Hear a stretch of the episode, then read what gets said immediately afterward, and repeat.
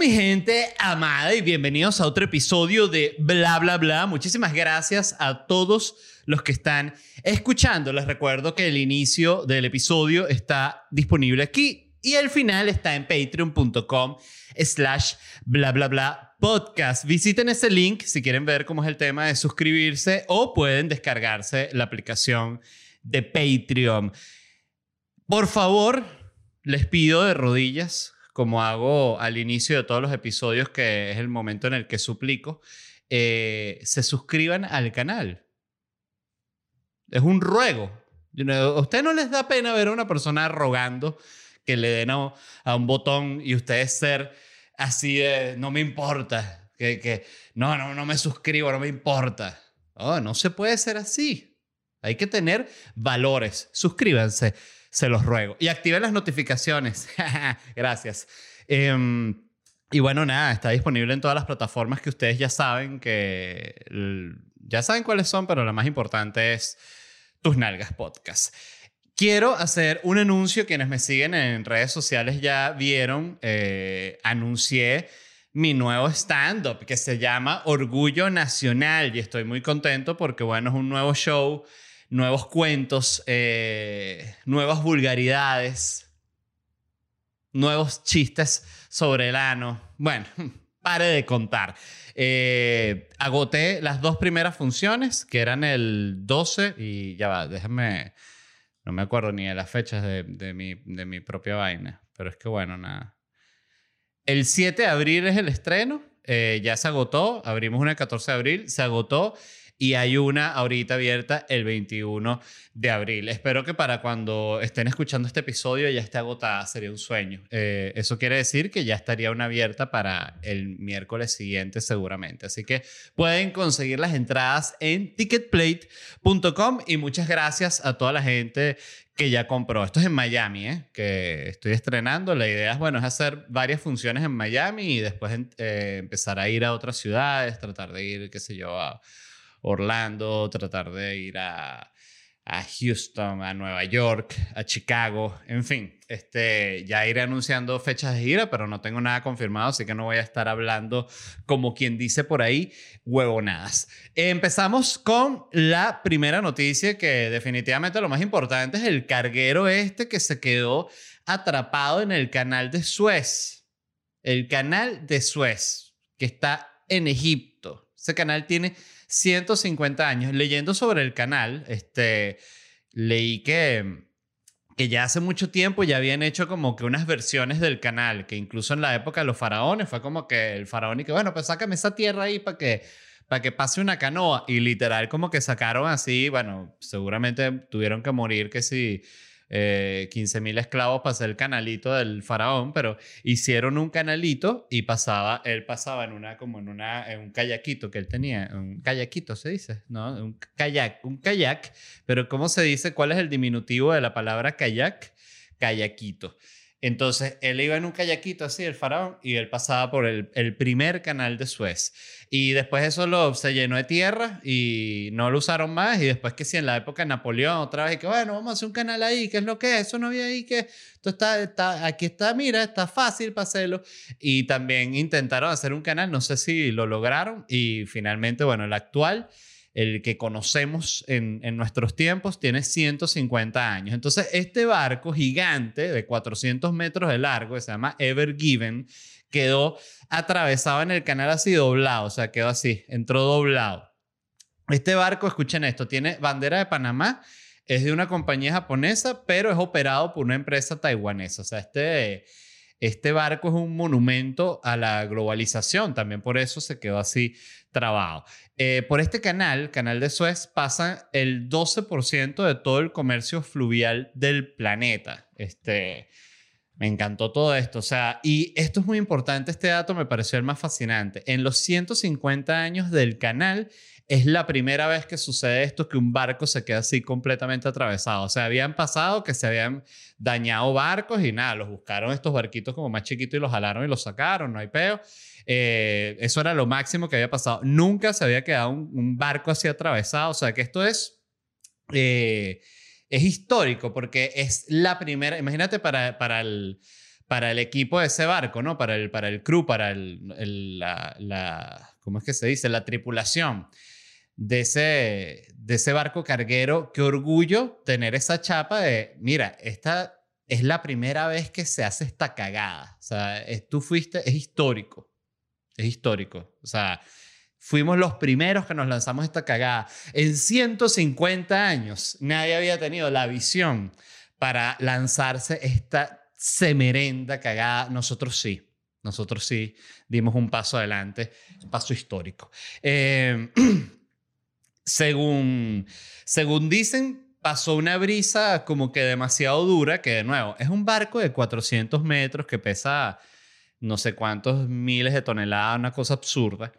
Eh, entonces ellos dicen que la movió una brisa. Yo no, yo, yo aquí voy a jugar el, el papel del, del prejuicioso y el desconfiado y decir que es una mentira y que un barco gigante así, quizás fue una brisa. Yo, esto es lo que es mi teoría. Fue una brisa y los carajos, cuando vieron que el barco se estaba como yendo, se cagaron. Ahí dieron unas órdenes, no, te, eh, 1500 a, a, pivote, cualquier cosa, orden de barco, no sé.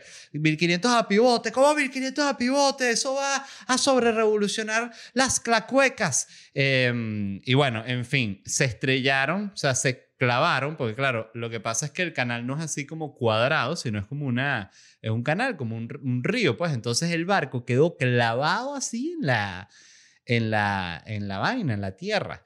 Una, una cagadota, de verdad. O sea, fue impresionante, impresionante. Y claro, yo cuando vi la noticia en Twitter, pensé, wow, qué cagadota eso ahorita llegan los barquitos de esto y los jalan como una grúa, pues, o sea, como cuando te quedas accidentado. Y no, eh, ya vieron y la vaina es un tremendo problemón. Los especialistas dijeron que es como tener una ballena muerta gigante en la orilla. O sea, que no es como que las alas y ya, no, es un súper problema.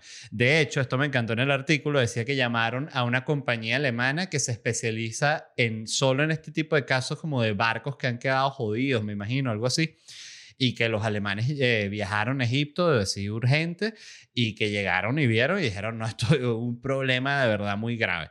Y va a tardar de días a semanas, puede tardar en, en sacar ese barco ahí porque literalmente van a tener que como con excavadoras sacar toda la tierra hasta que puedan mover este barco gigante de ahí. Entonces, claro, esto es igualito que una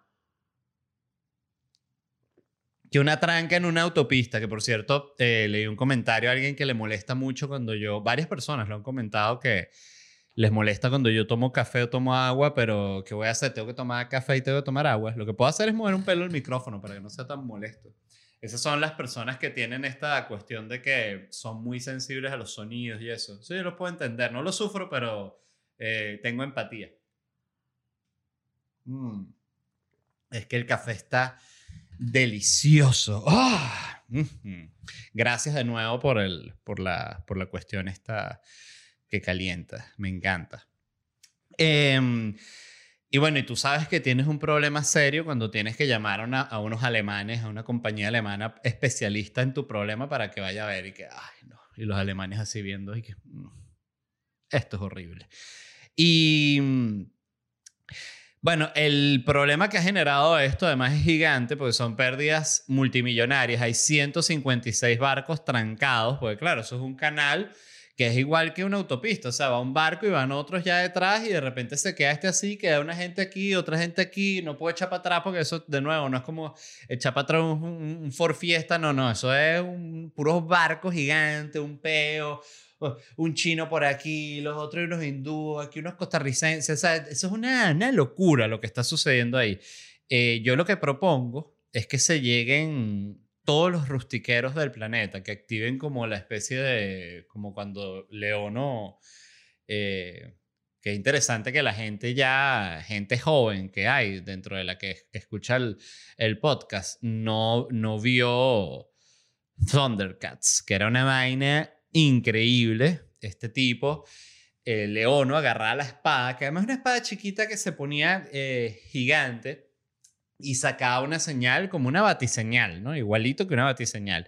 Y eso lo veían los otros y decían, mira, ya Leono está en un peo, que ladilla ya, sabes que si el otro Sondercat ya a punto de tirar y de repente Leono, oh, coño, pero Leono, que ladilla, hermano. No puedo, no, tres veces salió con la jeva, siempre, oh, no puedo, no joda. Eh, entonces, pérdidas millonarias lo que ha generado este barco súper cagadota. La gente dueña del barco dijo, ah, lo que iba a decir, que se lleguen todos los rustiqueros del mundo, que llamen a todos los rustiqueros del mundo y se lleguen un ejército de 10.000 Toyotas machitos y, y, que le metan el, el winche, la vaina en esa y eh, jalen al, al, barco. Y todo el mundo, mierda, mira, los rustiqueros finalmente sirvieron para algo, no solo para volver mierda todo el medio ambiente. Quiero decir que siempre me ha llamado mucho la atención todo lo que tiene que ver con, con carros, con camioneta, tractor, avión, todo lo que sean máquinas me llama la atención, pero, pero sí siento que a veces, coño, los rustiqueros como que... No, estoy, estoy mintiendo. Siento que si se ponían ya como quien dice a rustiquear de verdad, como por volver mierda, sí volvían mierda, pero lo cierto es que en sus viajes eh, realmente hacían un turismo bien arrecho, la verdad. Este, tuve un par de... Fui una vez con, con, uno de mis mejores amigos de toda la vida, Luciano, que vive en, en, Barcelona. Saludos a Luciano, que sé que ninguno de mis amigos escucha el podcast, así que saludos a todos ustedes, eh, que sé que no me escuchan, malditos. Eh, y fuimos al sombrero, que el sombrero, bueno, el sombrero, para quien lo sepa, es un pueblo en Venezuela donde lo último que supe el sombrero es que había un pran famosísimo que tenía como esa cosa atormentada, un pueblo... Yo ni, no, no sé ni dónde queda, es la verdad. Este, sé que fui para allá, pero si tú me dices dónde queda el sombrero, no lo sé. Eh, déjame buscarlo rápidamente. La gente dice, pero ¿cómo pasamos de el sombrero a hablar del sombrero si veníamos hablando del, del buque. A ver dónde está el sombrero. Ah, mira, ya sé dónde está. Ok. Sí. No, el sombrero no lo recomiendo, es la verdad. Debo decirlo con mucha tristeza, me encantaría decir no es una belleza de pueblo, visítenlo, pero no, no lo recomiendo. Em, de hecho, dijeron, yo escuché esta frase, esto es una, una frase real que escuché.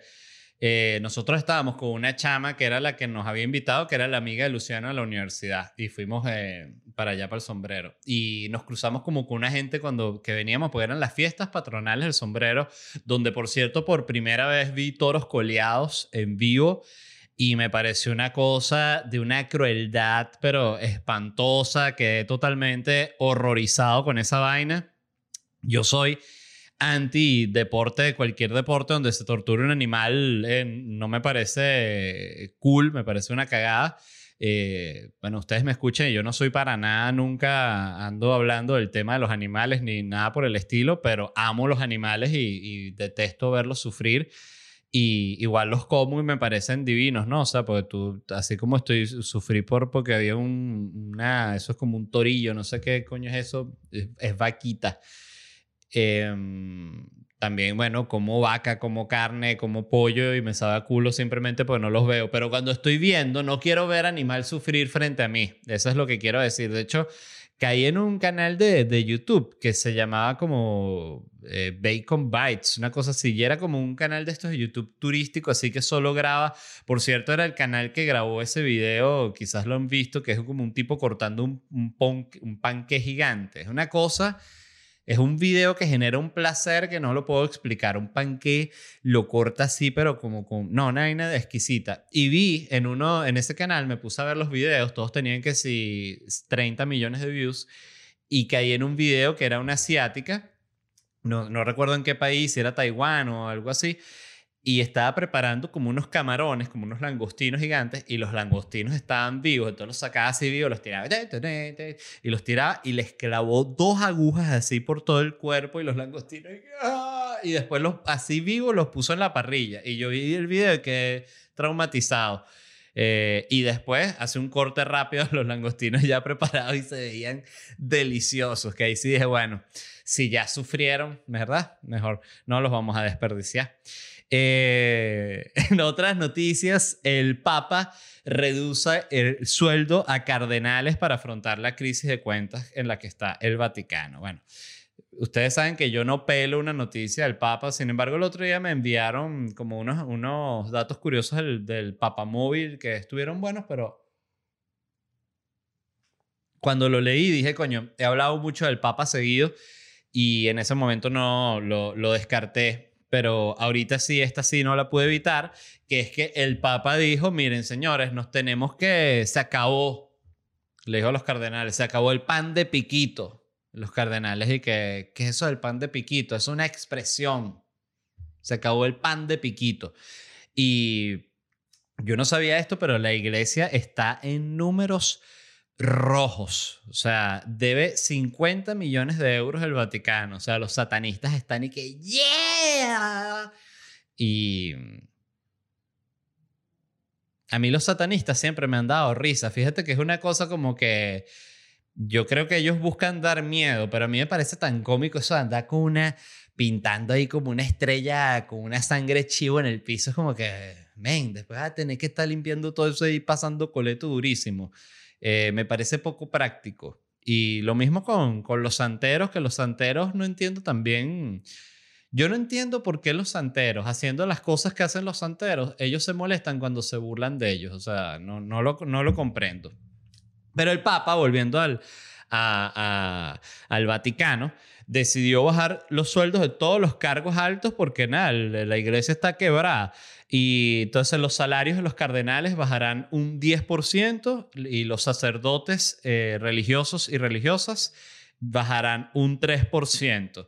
Y lo que estaba pensando es que loco que si el, si el Vaticano sigue así, o seguramente ya lo, ya lo han tenido que hacer, tienen que lanzarse de repente unos, no, unos recortes de nómina así y qué loco tener que despedir a un cura, ¿no? O sea, ¿cómo le dices y que mira, eh, padre, padre, padre Felipe, mira, eh, Dios ya no, no necesita más tus servicios. Y el tipo, bueno, pero yo soy, soy un cura, de nuevo, soy un cura español, eh, que lo único que, que es ser cura, venga. Y le dicen, no, es que ya no hay para pagarte, entonces tener que ser cura de gratis.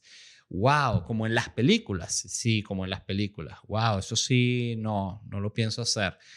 Eh, ellos igual, yo siempre he pensado, los, los, curas no, no ganan bien, ¿no? O sea, un cura así como, estoy hablando del clásico cura del más bajo del rango de los curas que están dando una misa ahí en cualquier iglesia X, ¿no? O sea, pues los curas igual tienen como su fama, es interesante, ¿no? Está el cura así ya famoso que, de hecho, es súper loco esas cuestiones de estatus que tiene todos los países. Eso es una cosa del planeta que, que las parejas ricas como que las casa ya el, un obispo, un cura ya más arrecho, el cura que es mal, el cura que entrenó los curas no, los curas ninja. Ese es el que me va a casar a mí, que ese sí me casa bien, pero hay que pagarle, pues, cobra, bueno, son 5.500 dólares. ¿En serio? Sí, 5.500 dólares cobra ese cura. Y... Mm, entonces, bueno, el, el, Vaticano, como les venía diciendo, 50 millones de euros debe, que este es el, el, literalmente la frase que te lo pague Dios o que Dios te lo pague. El 50% del Vaticano va a pagar los 6.000 empleados que tiene el Vaticano. Este, es bastante, 6.000, pero a la vez para ser una religión que tiene que si miles de millones de seguidores, 6.000 empleados parece como pequeño también pudiese ser. No sé qué, de qué tamaño es una empresa que tenga 6.000 empleados. El, bueno, es una empresa de 6.000 empleados, pero estoy pensando como que, no sé, una, una ensambladora tendrá 6.000 empleados, no lo sé.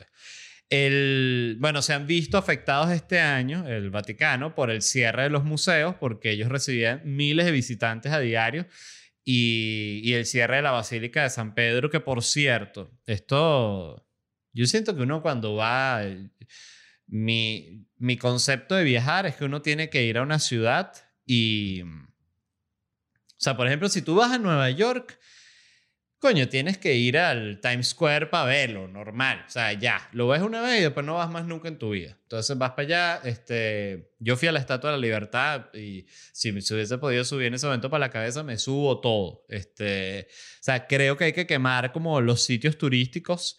Pero la verdad es que hay sitios turísticos que son una cagada. Y el Museo del Vaticano a mí me pareció uno de esos. Y seguro a, algún conocedor de arte o algo así dirá, bueno, que soy un, anormal y probable, probablemente. Pero me pareció aburridísimo. Eran como millones de pinturas iguales, así como todas estas pinturas de, de un ángel así. Y como otro ángel así y este otro ángel así. Y Cristo aquí una lloradera y aquí la Virgen así. Pero miles, o sea, no para, era sala y sala y sala. Y eso sí, yo nunca había visto tanto gift shop, gift shop eh, como en el Vaticano. O sea, en Disney y en el Vaticano, donde hay más tienditas para que, y, para que compres un Cristo así, y una medallita, y una vaina. Pues claro, ellos saben que para la señora, imagínate, una señora religiosa Tú la llevas para el Vaticano y ese es su Disney. O sea, dice, ah, mira, porque además cree que todo lo que vendan ahí está como doble bendito. O sea, pues una señora, de nuevo, la lleva fanática de la Virgen y dice, no, esta chapita la compré. Verga, te estoy hablando unos, a, unos metros de donde vive el Papa. O sea. Entonces están quebrada la iglesia porque no ha podido vender las medallitas. Básicamente, ese es el, ese es el, resumen de, la, noticia. Y lo otro que, leí que me pareció súper interesante es la cantidad de ingresos que tiene el Vaticano, que me dejó loco, pero yo pensé que era más. El, el 2019 ganaron 307 millones de dólares, de euros. Y el 2021 esperan que caiga la recaudación 30% y que ganen 213 millones de dólares. Esto me parece poco. O sea, de nuevo, estamos hablando, busqué para hacer una comparación y Coca-Cola hace 31 mil millones de dólares al año. O sea, es absurdo y que, o sea, tú dirías que la Coca-Cola es más famosa que Jesucristo. O sea, yo diría que soy igual de famoso. Eh, porque seguro hay muchos lugares donde no se toma Coca-Cola, donde toman otro refresco de, su país, y, pero igual seguro conocen Jesucristo. O sea, Jesucristo, yo creo que todo el mundo puede tener idea de la imagen de Jesucristo. Eso como la... Coño, hay símbolos que son demasiado famosos, la, la hoz y el martillo, la, la esvástica, o sea, son, son, son como demasiado reconocibles. Este, ¿Qué más? El logo de Nike. Pero creo que el logo de Nike, creo que Coca-Cola es mucho más famoso que Nike, además es más viejo. Pero bueno, eso es lo que gana el, Vaticano al año, 213 millones de dólares. en cualquier momento lo vemos al Papa lanzando un GoFundMe para, para poder pagar los curas. Em, se tienen que activar, la iglesia se tiene que activar, pero radical. Yo creo que es inevitable que, bueno, hace nada está, otra vez la gente molesta porque el Papa dijo que no, la homosexualidad, eh, le pregunté a Dios y dijo que nada que ver, que no ha cambiado su opinión con eso, que yo no sé, en la, Biblia dice algo en contra de la homosexualidad, pero me parece como una discusión tan absurda porque es como que realmente, eh, o sea, es, no, me parece absurdo porque no entiendo cuál es la polémica. O sea, obvio el, el, Papa y la iglesia es una vaina homofóbica, no sé qué esperan. O sea, como que de raíz, eh, bueno, no lo sé. Eh, la gente que dijo el Papa que no, bueno, ¿y qué va a decir? Si es un viejo argentino que es tan conservador que llegó a ser Papa. O sea, ¿qué esperas de ese carajo? Es obvio. Pero bueno, en fin. Esta noticia también fue muy hablada y es que en España aprobaron la ley, de eutanasia y se convierte en el quinto país que la regula. Este, está unido en este sentido a Holanda, Bélgica, Luxemburgo y Canadá. Bueno, países que suenan eh, como que están solventes, ¿no? De, de buenas a primeras. Este, parece una, un buen grupo para estar. Ay, otra vez la persona, no, te tomaste café, no, no. El, bueno, para la ley de eutanasia es, es esta cuestión que está pidiendo la gente que está en una situación física extremadamente jodida, en la cual no quieren seguir vivos y no pueden ellos mismos mm, matarse, suicidarse, acabar con su vida. Entonces necesitan asistencia. A mí siempre me ha parecido súper cruel que esto no sea que si una ley en todo el planeta ya me parece totalmente absurdo. Pero es así como funciona el mundo. Eh, es, triste. Me alegra mucho por España. Lo, esto es para la gente que necesita, o sea, que está totalmente paralizada y para la gente que necesita ayuda a hacerlo. O sea, que tiene cierto nivel de movilidad, pero igual necesita ayuda o bueno, o necesita que le consiga unas pastillas. No sé cómo, no sé cómo será esto, si será como una inyección letal o la verdad no tengo ni idea.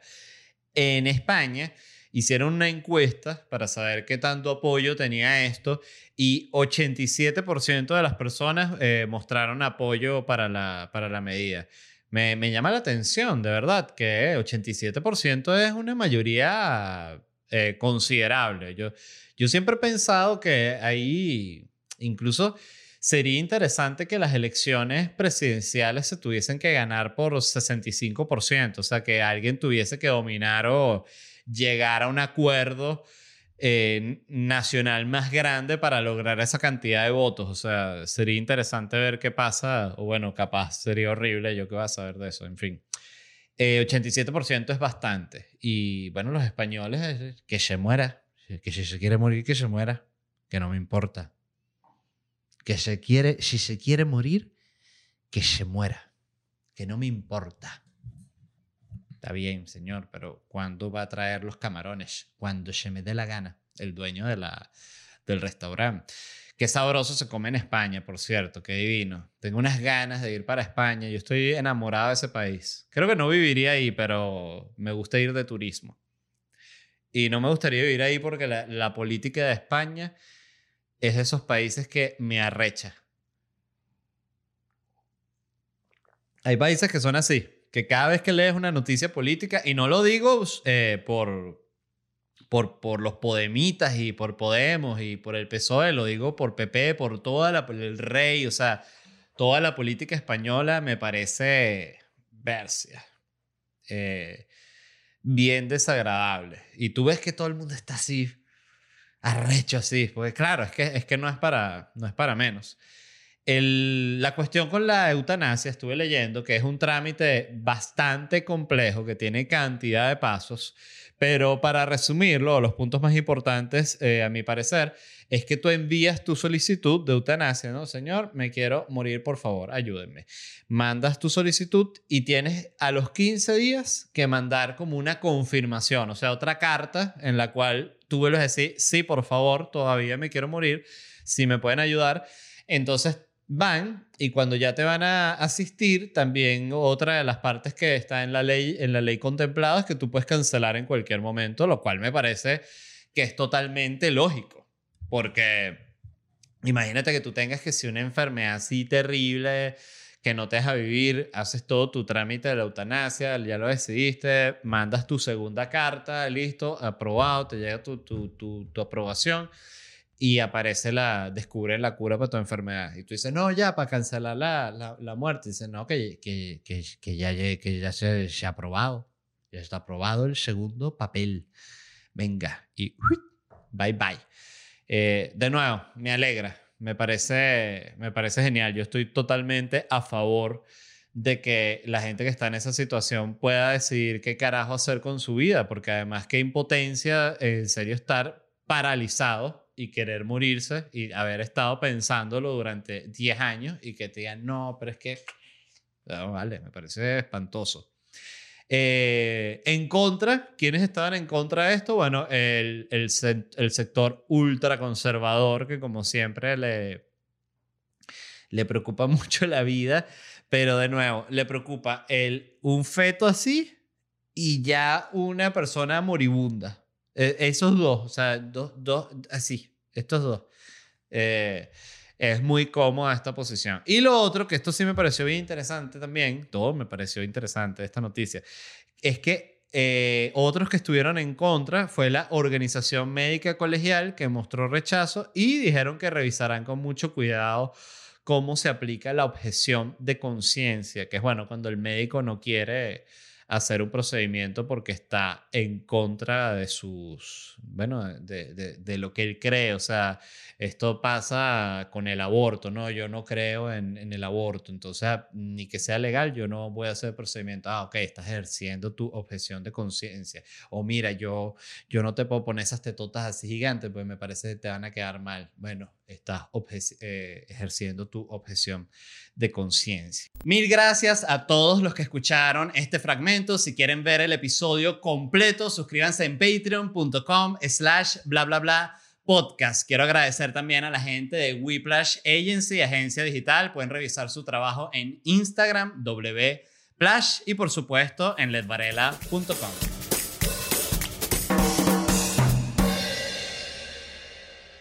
It is Ryan here, and I have a question for you. What do you do when you win? Like, are you a fist pumper? A woohooer, a hand clapper, a high fiver. I kind of like the high five, but if you want to hone in on those winning moves, check out Chumba Casino. At ChumbaCasino.com, choose from hundreds of social casino style games for your chance to redeem serious cash prizes. There are new game releases weekly, plus free daily bonuses. So don't wait. Start having the most fun ever at ChumbaCasino.com. No purchase necessary. VGW. Void were prohibited by law. See terms and conditions. 18 plus.